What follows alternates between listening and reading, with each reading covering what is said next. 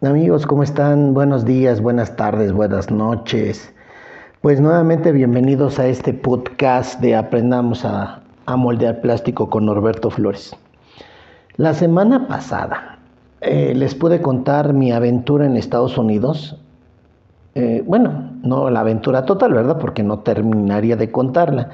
Pero sí, como tomando ciertas decisiones tuve la oportunidad de salir del país y eh, pues hacerme empezarme a hacer cargo de proyectos. Yo creo que a partir de ahí mi vida cambia y les voy a ir diciendo poco a poco por qué va cambiando mi vida a raíz de ese, de ese viaje. Cuando, ah, cuando llega esta persona, Doug, me acuerdo muy bien de su nombre, Doug Sonderban, algo así. Eh, nos llevábamos muy bien, ya empezamos a platicar acerca de qué había pasado. Le dije que hay muchas cosas no le entendía, pero pues me daba pena este, decirle, ¿no? Decirle que pues no le entendía. Dijo que no había ningún problema. E inclusive él empezó a hablar un poquito más lento en inglés y fui aprendiendo más. ¿Qué es lo que teníamos que hacer? Eh, la, la inyección asistida por gas es muy usada para dejar huecas las piezas, ¿sí? Entonces, eh, me acuerdo mucho que íbamos a empezar con una puerta, las dos puertas, no me acuerdo qué coche de Chrysler. Entonces iban a, llegar dos moldes con inyección asistida por gas en el molde. Recuerden, ah, para los que saben y no saben de esto, la inyección asistida por gas hay dos. En el molde a través de la boquilla. Esos son los dos métodos. Después viene Musel, que es dent en el interior del lucillo. Y pues ya, esos serían los tres más importantes de, de inyección asistida por gas. Entonces, yo aprendí el método para inyectar, inyectar con gas a través del molde. ¿sí? Entonces, eh, lo que teníamos que hacer en aquella ocasión era conectar el sistema al cierre del molde. ¿Sí? Que es, cierra el molde y se activa la válvula para que a partir de un timer tú puedas inyectar y después mandas la cantidad de gas que tú quieres para que pueda ayudarte a formar el hueco en el interior de la pieza. Cualquier cosa que tengan duda acerca de esto, pueden llamarme. Eh, hoy en México no es muy utilizado ninguno de los dos métodos es muy caro, mucha lana. Solamente hay un, ahorita tengo conocimiento de unas dos que tres empresas en todo México. Pero lo que necesiten, yo aquí estoy para servirles. Entonces hicimos la conexión, empezamos a trabajar, sacamos las piezas bien, dos moldes que montar, máquina nueva, no recuerdo qué tipo de máquina era, ¿sí? Pero empezamos a trabajar y junto con la gente de mi confianza, mis operadores, empezamos a trabajar de una manera muy buena. Como era una nave nueva, pues me dieron a mí la oportunidad de empezarme a hacer cargo de, de pues del proyecto, pudiéramos decirlo así. ¿sí? Pero pues eh, las cosas empiezan a pasar y resulta, yo les había comentado ya, yo ganaba eh, dos mil pesos al mes y en aquel entonces me acuerdo que para compensarme un poco, Joaquín me dijo que iba a tomar mi primer curso de inyección. Lo tomé ahí cerca. En la, nosotros en Duroplaza estábamos en la calle Esfuerzo, 4F. Y estábamos muy cerca de la avenida eh, eh, primero, eh, primero de Mayo, ahí en Aucalpan. Ahí en Aucalpan también había un muy buen centro de capacitación del plástico. Y pues me pagaron el curso y empecé ahí. Recuerdo que eran este cuatro sesiones, cinco sesiones, no recuerdo bien, no, ocho, no recuerdo bien cuántas eran. El chiste que me pagaron y empecé a asistir. Ahí fue la primera vez que eh, es el único curso de inyección en México que he tomado. Y de ahí me quedó muy claro también la importancia de estar bien preparado y que las empresas preparen a su gente. Recuerdo muy bien que ese día el, el ponente, éramos, yo creo, 20 de todo tipo. A mí no me importaba, si no, recuerdo mucho, la verdad le soy sincero, no, no, no recuerdo mucho por qué. Eh, ¿Por qué no le presté atención a todo eso? Yo lo único que recuerdo es que ese día el ponente dijo, a ver señores, levanten la mano los que tienen maquinaria de 100 mil pesos o máquinas de inyección de 100 mil pesos. Bueno, pues todos levantaron la mano. Bueno, empezaron en pesos, pero de repente se cambió a dólares. 100 mil dólares. Levantaron la mano como la mitad. Este, 200 mil dólares. A medida que iba subiendo la, cantidad, me acuerdo mucho que iban eh, menos manos iban subiendo. Ya hasta que llegó a maquinaria de 3 millones de dólares, ya nadie subió la mano. Y después, la, la pregunta que les hizo o que nos hizo a todos fue, ¿quién tiene técnicos de mil pesos. Todos levantaron la mano. Dos mil, todos, tres mil, todos, cuatro mil, todos, cinco mil, ya, ya, no, ya no subieron tantos la mano. Seis mil, igual. Siete mil, ocho mil. En diez mil pesos nadie subió ya la mano.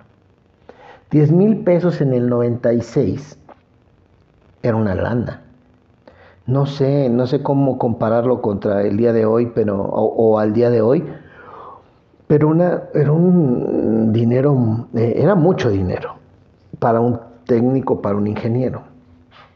Digo que yo ganaba dos mil pesos, imagínense. Entonces, em,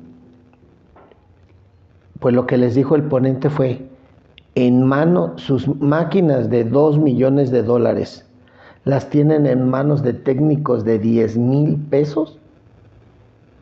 ¿Y qué creen? Tiene razón. Es bien triste ver cómo eh, los jefes creen que te hacen un favor, ¿no? O sea, yo no tengo nada en contra de ser jefe, ni nada por el estilo. Pero creo que si vas a poner una empresa, tienes que tener pues la lana suficiente para que la gente eh, le pagues bien, ¿no? Eh, y que la gente se ponga la camiseta como vulgarmente dicen. Que también siempre he sido, eh, yo estoy muy, ¿cómo podría decirles? Yo siempre he pensado que cuando tienes, cuando tratas bien a la gente, valora su trabajo y le enseñas, estás a otro nivel. ¿Sí? Es muy importante que la gente sepa que está haciendo bien las cosas. Y pues por desgracia en esto de la inyección, todos lo sabemos, que de repente cual, todos piensan que pueden montar un molde y que es bien fácil. Todos piensan que pueden echar a andar una máquina de inyección. Y todos piensan que es bien fácil resolver los problemas. Entonces, de ahí, eso es una falta de respeto total a todos, a todos nosotros, los que eh, pasamos el día a día en una máquina de inyección. ¿no? Eh, ya más adelante les, eh, les iré también diciendo algunos pleitos que tuve con algunos jefes precisamente por ese tipo de falta de respeto al trabajo. Porque todos los jefes piensan que su trabajo es, este, es mejor que el de nosotros. Pero a mí una vez un, un gerente de producción me dijo, producción es el sol y los demás están alrededor de él. Si producción se apaga, los demás se mueren.